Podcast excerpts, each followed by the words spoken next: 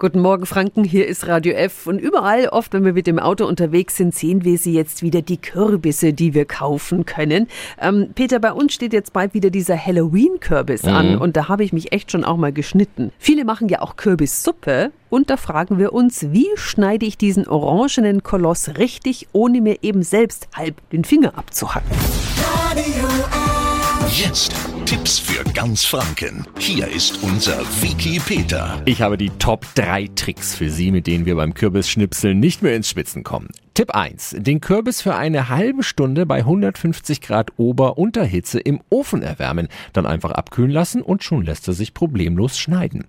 Tipp 2 den Kürbis vorkochen. Bietet sich vor allem bei kleineren Kürbissen an. Einfach den Kürbis in einen Topf mit genug Wasser und 10 Minuten köcheln lassen, abkühlen lassen und schon geht's besser mit dem Schneiden.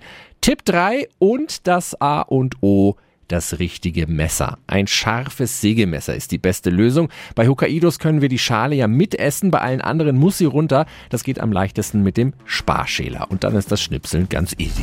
Tipps für ganz Franken von unserem Wiki Peter. Täglich neu in Guten Morgen Franken um 10 nach 9.